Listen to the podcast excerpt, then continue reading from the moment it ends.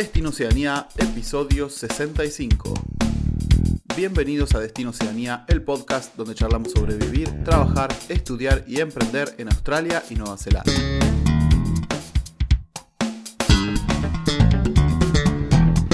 Bueno amigos y amigas, hola de nuevo. Estoy yo aquí de vuelta grabando en medio de mis vacaciones en Argentina. Y nada, estoy contento la verdad. Tenía extraño grabar. No digo que lo estoy pasando mal, lo estoy pasando de 10, pero también se extraña esta rutina y esta tradición de grabar con mi amigo y compañero Gastón. Así que aquí estoy de vuelta presentando el episodio de hoy, que va a ser una experiencia Destino Oceanía. Eh, vamos a estar charlando con Cecilia, la colo para los amigos, que tiene una historia increíble. Yo sabía hace mucho tiempo de ella, pero no sabía todo lo que había pasado y todo lo que había hecho eh, hasta conseguir su ciudadanía australiana. Así que ella nos va a contar todo su camino, nos va a dejar algunos tips, algunos consejos y vamos a estar teniendo una charla muy amena con ella eh, que grabamos hace algunas semanas. Pero bueno, pero antes de eso les quería recordar, como siempre, que nuestro ebook gratuito y nuestras guías para trabajar y para emigrar a Nueva Zelanda están disponibles en nuestro sitio web. También recordarles que si están interesados en venir a trabajar a Nueva Zelanda y creen que tienen oportunidades de conseguir un sponsor, pueden completar nuestro formulario de trabajar en Nueva Zelanda justamente con sus datos y nosotros estamos en campaña para, para conectar empleadores con empleados y viceversa.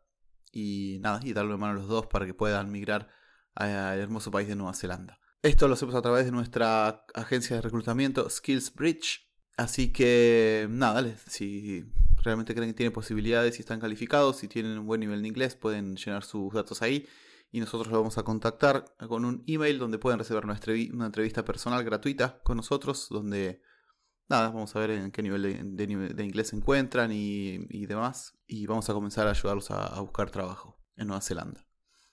Así que sin más, los dejo con la entrevista con Cecilia Lacolo desde Australia y espero que la disfruten.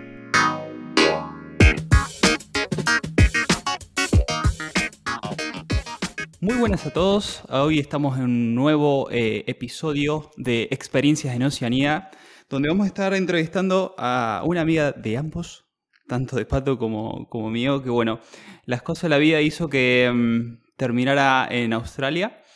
Y, bueno, aquí tenemos el placer de, contar con ellas, así que bueno, eh, em, Colo, yo siempre te llamé Colo. Después si querés te puedo presentar como Cecilia, como te guste, pero para mí siempre vas a ser la Colo. así que bueno, bienvenido al podcast Destino Oceanía eh, y Pato también del otro lado del, micro y de la pantalla, así que bienvenido a ambos. ¿Cómo están? Ah, bien, bien, bien, bien, de 10. también eh, tenemos esto en común, que es el, tema de yoga, y bueno, siempre hemos estado mucho en contacto por ese tema de, de, estudiar en India, un poco el, camino de, la vida y, eso. Pero bueno, creo que tiene mucho más para contar que solamente yoga. Así que bueno, Colo, ¿te querés presentar un poco, contarnos dónde estás, eh, qué estás haciendo? Eh, sí, bueno, soy la Colo, Cecilia. Vengo de Buenos Aires, Argentina, y estoy en este momento en Townsville, en el norte de la costa este de Australia. Estoy acá en Australia hace ya como 10 años y medio.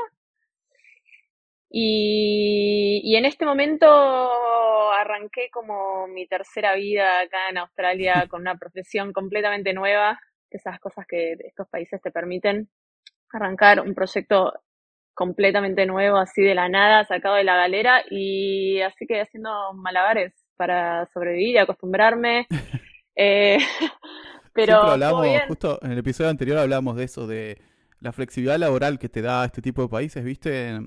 En, por ejemplo, en Argentina, que es lo que conocemos, tenés un trabajo y es como que lo tenés que cuidar como lo máximo que hay en el mundo y, es, eh, es muy inusual que cambies de profesión rotundamente como es tan normal, o por lo menos que sean, por lo menos en nuestros casos, fue tan normal eh, acá por, este, por estos pagos, tanto en Australia como en Nueva Zelanda, ¿no? Esa posibilidad de cambiar y, volver a empezar e ir buscando, qué sé yo, mejores profesiones o más plata o lo que, lo que te parezca. Sí, totalmente. Es que creo que tienen un sistema, eh, sistema de educación ya es completamente diferente, ¿no? Viste, allá necesitas eh, siete años de experiencia para limpiar un baño cuando tenés 22 años y acá con 17 años ya podés aplicar a una apprenticeship o cualquier cosa que sea trade, eh, cualquier trabajo que se pueda hacer con las manos, que en Sudamérica está totalmente desvalorizado y acá es todo lo contrario, ¿no? Así que sí. Eso está.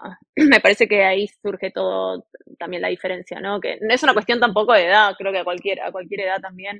Ahora yo con 37 años dejé de hacer lo que venía haciendo hace 4 o 5 años por razones médicas y de repente se me abrió esta oportunidad porque un amigo me dijo que, que, que, aplique y acá estoy.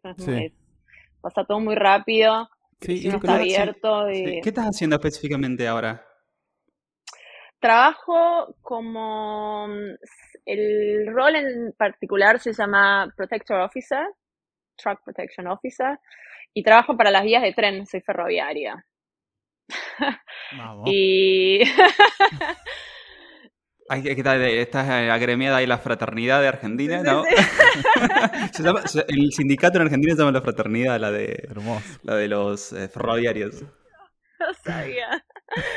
Sí, y es como si fuese un traffic controller en, las rutas, pero para las vías de tren. Yo estoy en Queensland, las vías de tren se llama Queensland Rail, es, es gubernamental, y tienen eh, por lo general cualquier tipo de trabajo que tenga que hacerse en las vías de tren, no necesariamente está hecho por Queensland Rail, cualquier persona, si fuese un electricista que tiene que venir a arreglar un palo de electricidad o, mantención de las vías de tren o si quiera poner cualquier cosa, cualquier cosa de tráfico, ahí es donde necesitan a alguien como yo, que está en contacto con los trenes y con la gente que trabaja ahí, nada, y les digo cuando pasa el tren básicamente. Claro.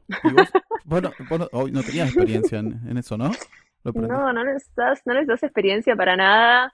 Eh, sí, paciencia, porque tenés que obviamente pasar por un montón de entrenamientos y papeleríos y cosas burocráticas. Pero son tres, cuatro meses y, y, ya. Y un poquito de un poquito de caradurismo, ¿no? Y decir, eso sí, siempre la actitud y el caradurismo son nuestra bandera acá en el podcast. Claro. y decir, sí, yo puedo y Comerte, comerte el papel y ya. ¿no? Exacto. Che, pero pará, estamos yendo muy lejos. Vamos a empezar por el principio. Sí, sí. Eh, contanos, eh, en primer lugar, qué te llevó, qué te motivó a dejar Argentina. Eh, ¿Por qué motivo te fuiste y por qué decidiste Australia viendo tantos otros lugares? La verdad que mi decisión fue bastante inconsciente.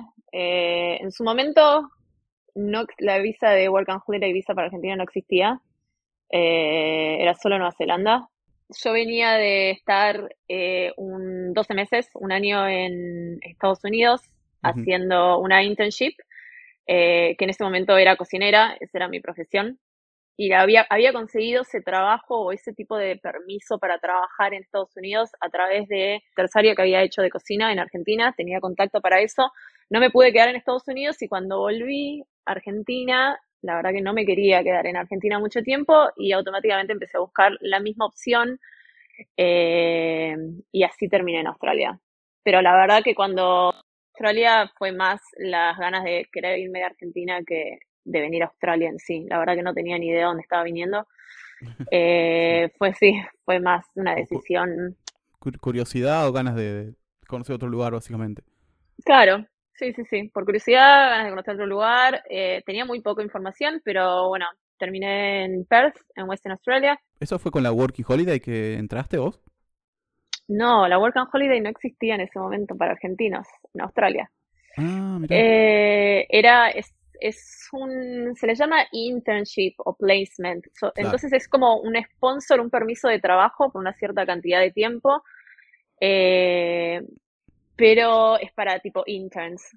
Después cuando yo me quise quedar, ponerle más tiempo, necesitaba tener un rango eh, más alto para que me puedan sponsorear así como skilled visa, ¿no? Eh, pero yo vine como si fuese una intern, como un placement por 12 meses.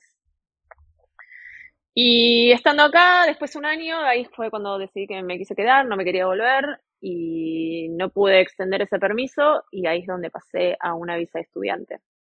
Ajá. ¿Qué, qué estudiaste? ¿Cocina también?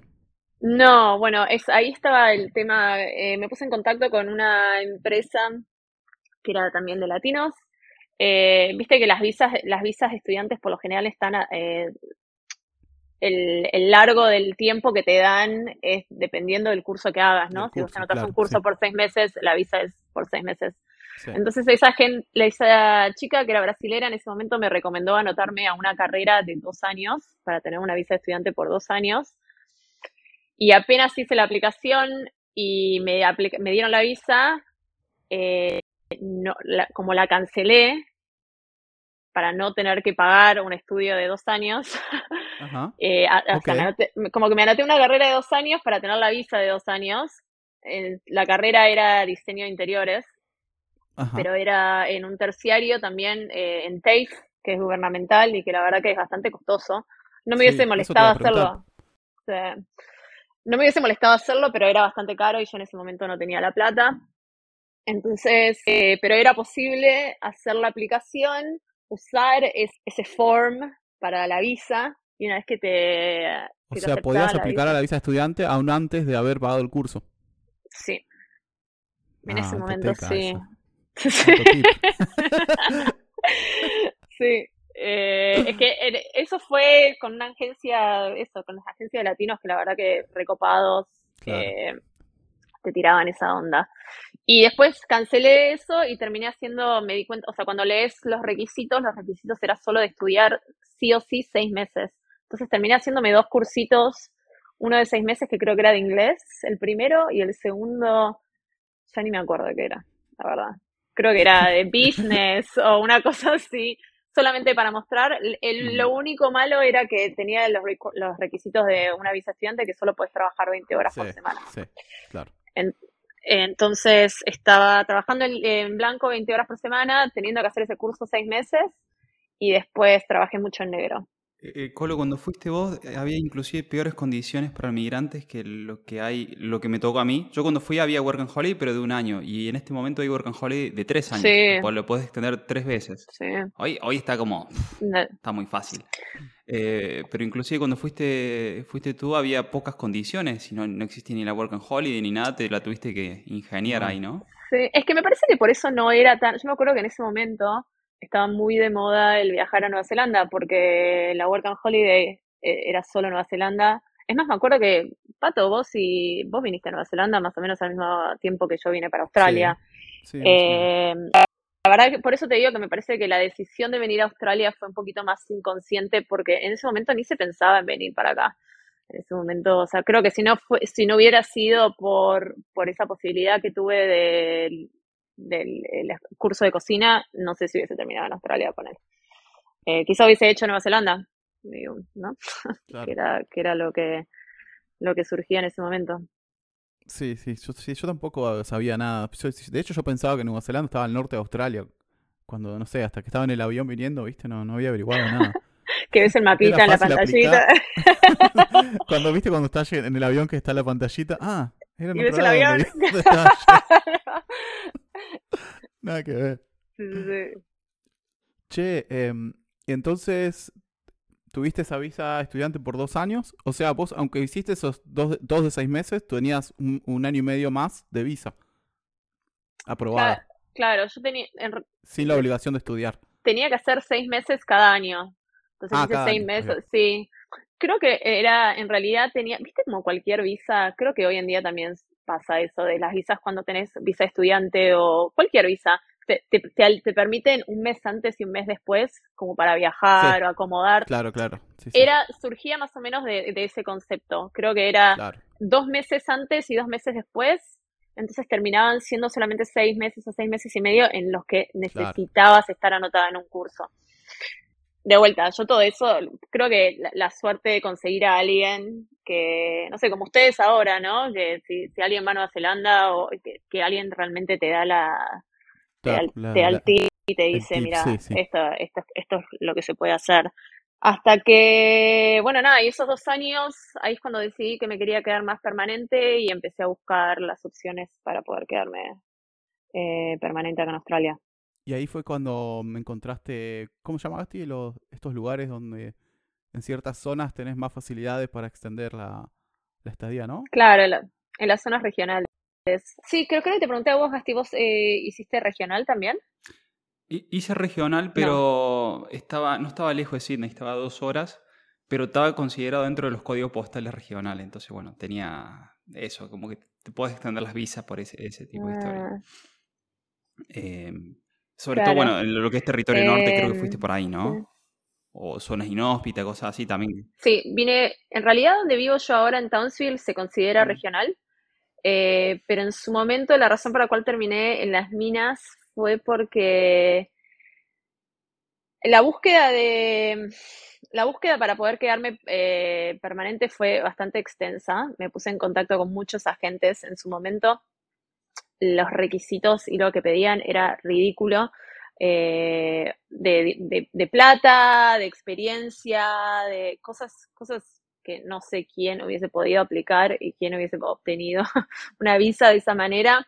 Hasta que encontré este en particular que me, lo que hace es una agencia o agentes que están en contacto con empleadores. Entonces los empleadores le dicen, estoy buscando este tipo de esta gente, estoy buscando un cocinero, estoy buscando a alguien que limpie o bla, bla, bla. Y ellos son después lo que te contactan a ustedes, ah, no, perdón, a nosotros. Em, entonces cuando, cuando me comuniqué con este... un recruit, como un recruiter es, una, es un agente migratorio, pero también hacen el recruiter. Entonces, mm. como que cobran de nosotros y cobran del empleador también. Mm. Pero hacen ese link en el medio. Eh, entonces, en vez de buscar el trabajo sola y después tener que convencer a tu, a tu jefe para que haga la nomination y todo eso, vos le pagás a este agente y básicamente te hace el contacto con este empleador. Y ahí es donde terminé en este lugar súper remoto, que claramente nadie quería trabajar. Eh, pero, en su momento decís... Lo que vos decís, ¿no? ¿Cómo, cómo llegar a, ese, a esa información sin el agente es casi imposible, ¿no? O sea que vale la pena.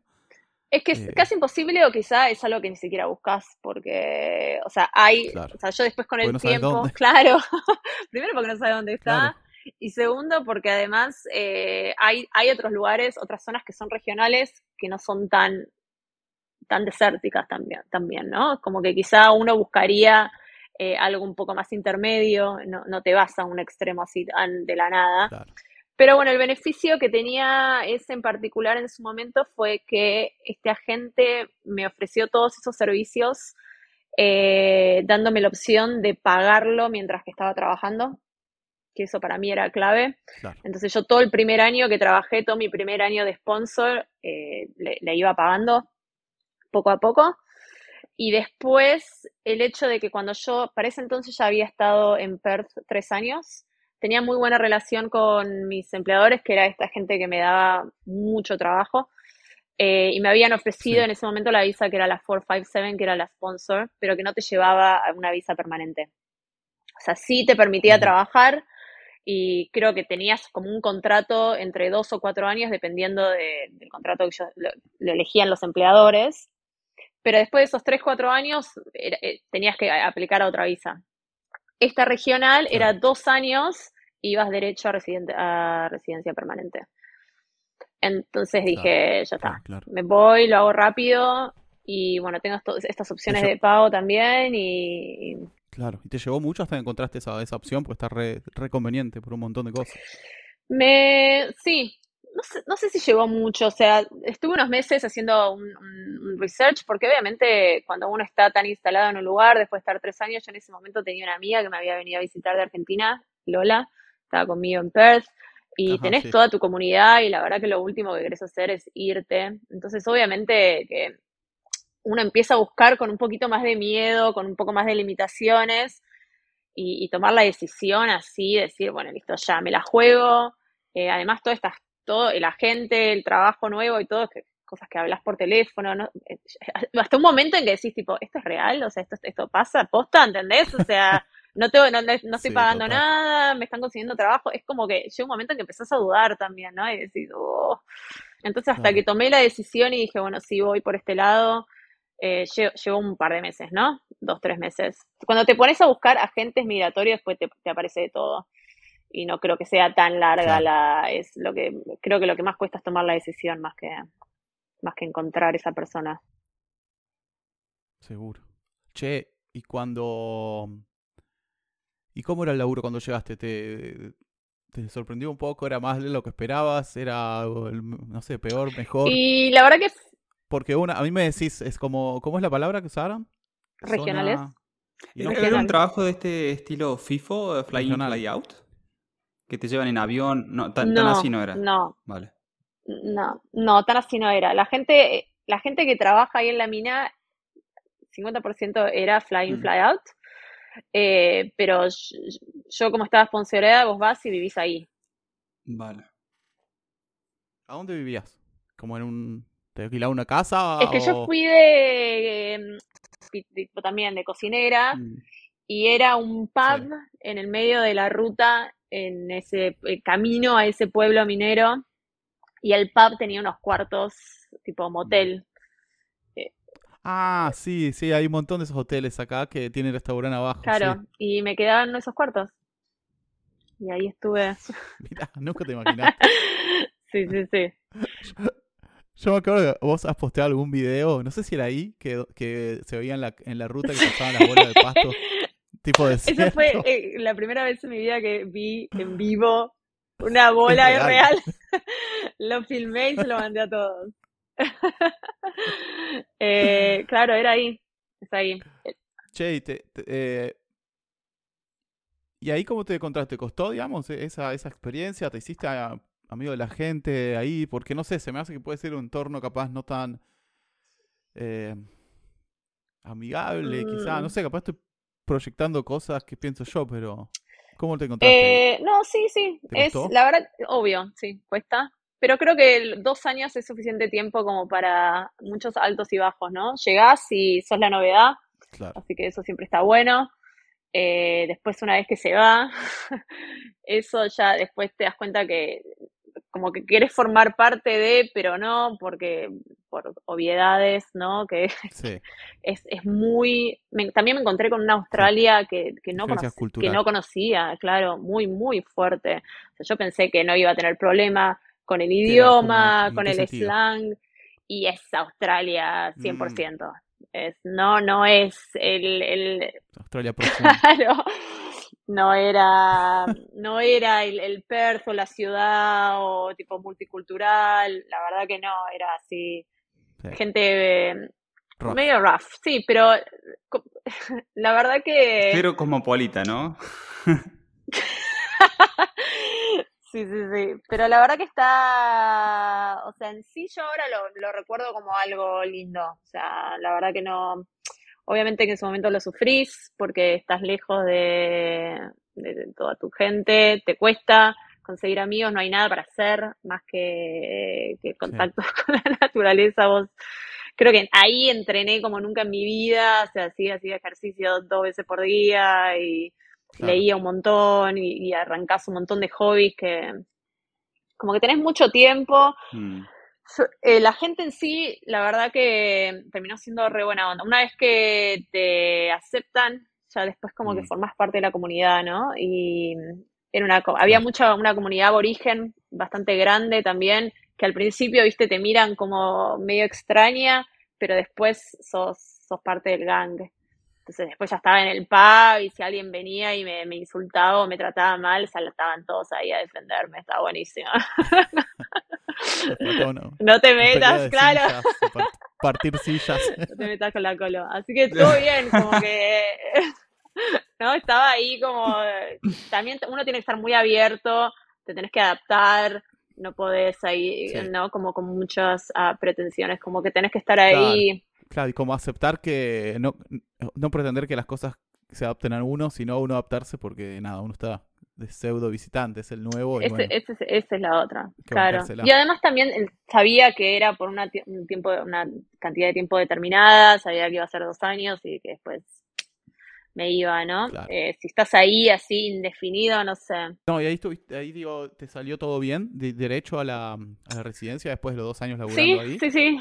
¿No tuviste No, problema? la verdad que salió todo súper rápido y fue bastante beneficioso para la ciudadanía también, porque cuando aplicás a la ciudadanía, tenés que, donde aplicás, tenés que poner la dirección en donde después te gustaría que te contacten para, para hacer la entrevista y para hacer la ceremonia. Y yo usé ese, ese pueblo minero que era re chiquito, que había cero cantidad de gente aplicando, así que en seis meses hice todo.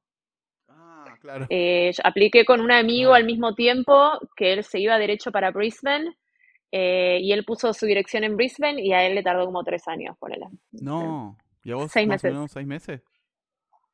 Alto dato, ¿eh? Sí, la verdad que eso, creo que estuve la entrevista ahí, para cuando vol- cuando terminé la entrevista, para eso ya me había mudado, pero bueno, estaba 10 horas manejando, ponele, de ese, de ese pueblo, así que después cuando me dieron la fecha para la ceremonia, me manejé las 10 horas, fui a la ceremonia, gracias, gracias, y, y me volví. Mm, Perfecto. sí, sí, sí.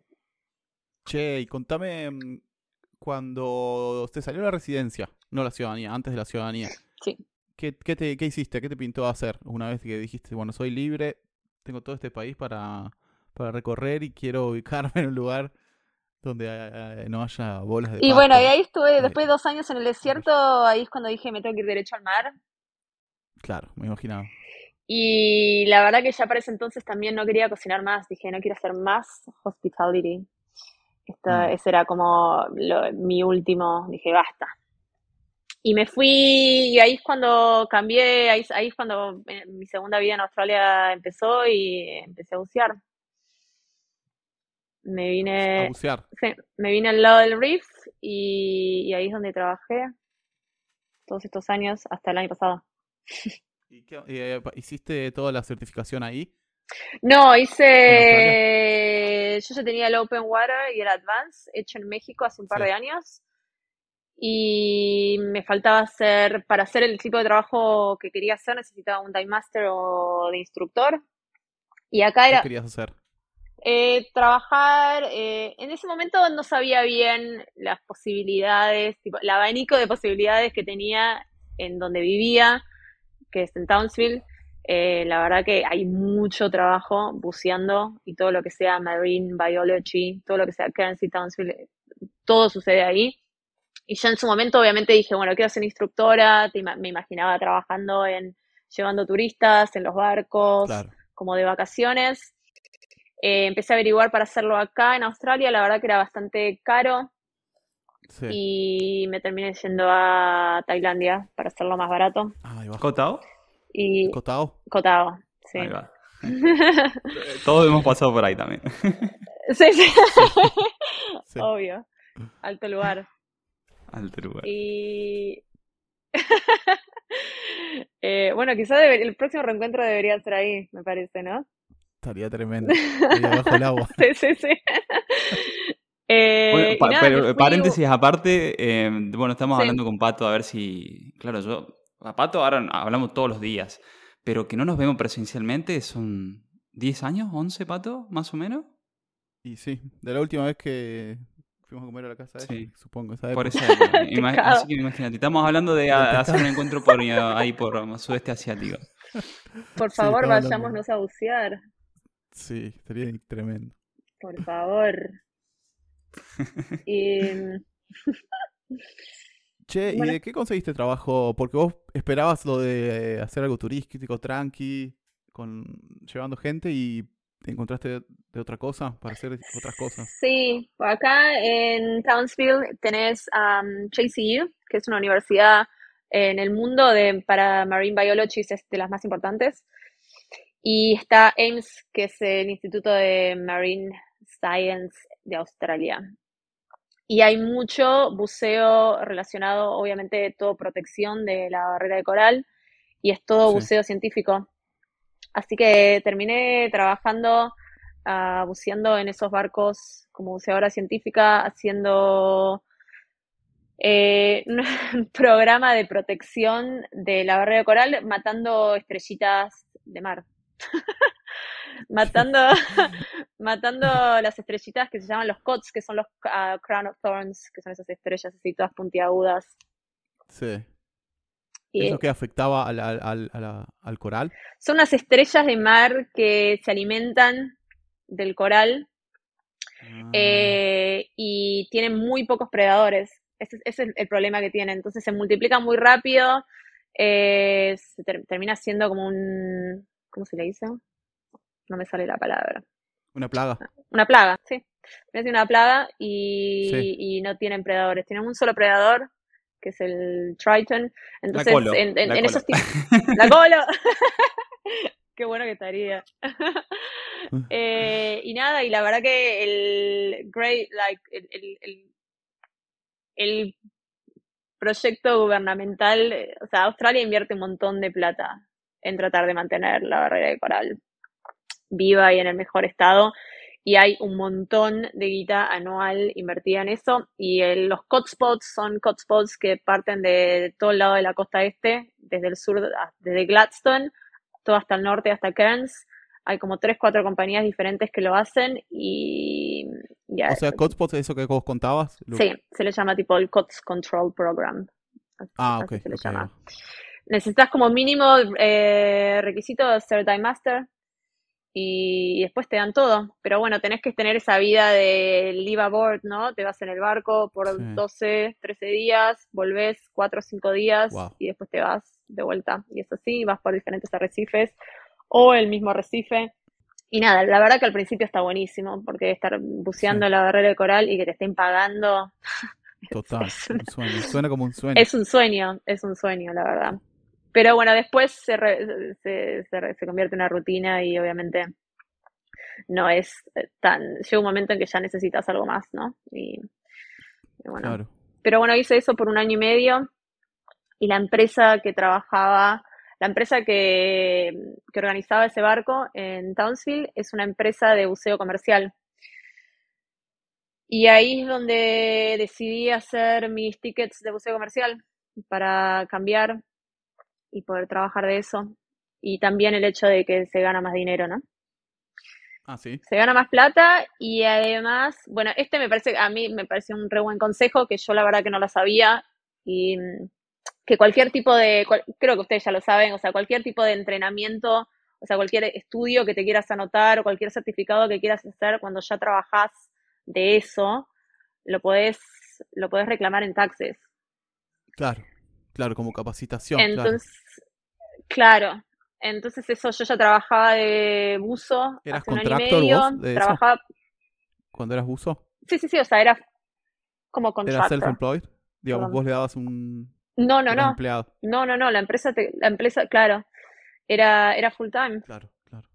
así como permanente, eh, porque es un contrato por 12 meses, no es que vos vas al barco, no es por viaje, puede ser por viaje, pero en- por lo general es contrato por 12 meses, y, y de- trabajaba para eso, o sea, técnicamente en los papeles trabajaba para esa empresa, que la empresa en sí es de buceo comercial, entonces cuando apliqué a este, esta certificación, que son los certificados que salen 7.000 Ah. cada uno, o sea, entre los dos fueron ca- 14.000. Mm.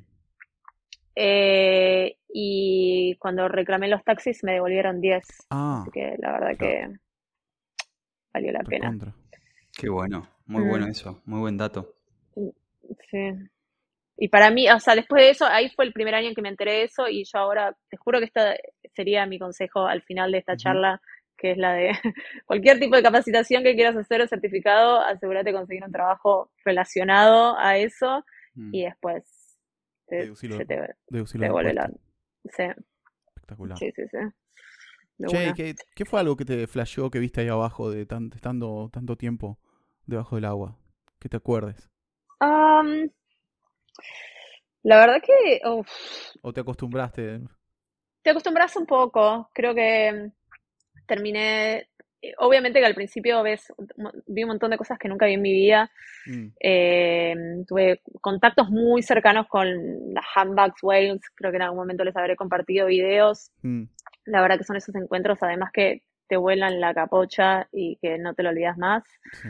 hasta eh, criaturas así súper chiquititas que no puedes creer que, que- que lo, que lo viste, que lo spoteaste ahí abajo y, y te lo quedas mirando por 45 minutos hasta que te quedes sin aire, ¿no? Como que es así como muy... Varía mucho, pero eso fue un poco mi amor por cuando, cuando estaba en la barrera de coral, era mucho más agradable y más lindo la- a la vista. cuando haces buceo comercial no ves tanto, eh, es un poquito más sucia o sin visión y me parece que ahí fue más la experiencia, el, el estar abajo del agua sin poder ver por tanto tiempo, fue más una, una meditación, la sensación de estar flotando, el ruido del agua, a oscuras, eh, todas esas cosas son las que me, volaron un poco la capocha también. Pero, pero vas a, cuando hay poca visibilidad en el agua y vos estás a oscuras, ¿qué es? ¿Con, ¿A tacto nada más? ¿Vas haciendo las cosas? Vas con, claro, sí, estás con tacto, ves mapas. Por lo general esos espacios son espacios, eh, son confined spaces, ¿no? Son espacios chiquitos, entonces puedes ver mapas antes de bajar y, obviamente vas, estás en, en constante comunicación con tu supervisor que está arriba tenés un umbilical, entonces sabes más o menos para dónde ir y dónde está tu vuelta a casa, más o menos, tu vuelta arriba. Y, después, claro, vas, vas tocando y, y llega un momento en que ya te olvidas también, ¿no? Y como que disfrutás eso, disfrutás el... No es silencio, pero es el tipo todo negro, el ruido del agua, estás concentrado en otra cosa. No hay gravedad, estás flotando así como... Sí, la verdad que todo eso está la verdad que sí, eso, eso fue de las cosas que más me, gustó. Y también mucho control mental, ¿no? El, hay mucha gente que no puede hacer esas cosas. fue un poco un desafío también, ¿no? Acostumbrarte a eso y, y sí, está buenísimo, la verdad. Si alguien tiene la oportunidad de hacerlo, lo recomiendo. ¿Hay laburo de eso? ¿Hay, digamos, ¿Hay ofertas laboral? Mucho. Mucho, mucho. Son muy poca gente que hace ese tipo de buceo y la poca gente que lo hace, la verdad que no sé si alguna vez vieron o estuvieron en contacto con alguien que hace buceo comercial y son, son rockstars. Y les gusta esa vida rockstar y se van a... La gente, te pagan muy bien, hay mucho, mucho dinero en, esa, en, ese rubro. Y por lo general terminan todos yéndose a trabajar en esas plataformas de oil y gas en el medio del, océano. Entonces, Claro, entonces toda la, gente que está acá, por lo general, esto, lo que puede ser acá son trabajos muy chiquitos, que yo lo re disfrutaba, pero para alguien con tanta experiencia o con ganas de hacer más plata y todo eso, la verdad que no es no el trabajo. Claro, pero es un laburo que es, eh. por lo que decís, podés eh, ir a cualquier parte del mundo, o no, no cualquier parte del mundo donde, donde llamar, ¿no? Y conseguir, eh, conseguir laburo y cobrar bien. Pero acá hay bocha de trabajo de eso. Si estás dispuesto a hacer esos trabajos chiquitos y quedarte acá en Australia y no ir a esos platforms, hay un montón. Yo todavía tengo gente que me manda mensajes y me dice, che, ¿estás buscando trabajo? Y tipo, no, ya no buceo más. y me encantaría. Sí, sí, sí, sí. Eso es, está buenísimo, la verdad que sí. Bueno, amigos y amigas, espero hayan disfrutado de esta entrevista. Ceci tiene una historia muy interesante, hizo un montón de cosas en su vida y nada, nos las contó y nos detalló las partes buenas, las partes malas, nos contó cuántas veces cambió de trabajo y cómo es la flexibilidad laboral eh, en Australia y también nos dejó algunos consejos y algunos tips para los que van a emprender esta, esta aventura, así que espero la hayan disfrutado tanto como, como la disfrutamos nosotros y les sea útil. Y bueno, antes de retirarme les quería recordar que estamos ofreciendo, aparte de lo que les mencioné al principio del episodio, también estamos al servicio de tramitación de visas a través de nuestro agente migratorio registrado, no solo para visas de trabajo, sino también para residencias, homologación de títulos o inclusive cualquier consulta que, legal que tengan, cualquier consulta técnica que tengan, lo pueden reservar una, una reunión con nuestro agente y nada, pueden despejar todas sus dudas. Por otro lado, si lo que quieren es un poco de ayuda a planear su viaje, todo lo que no sea legal y técnico, pueden concertar una entrevista con Gastón para Australia o conmigo para Nueva Zelanda, una consultoría y también podemos asesorarlos y ayudarlos con su caso en particular. Así que sin más, los dejo y nos estamos encontrando en el próximo episodio de Destino Oceanía. Adiós.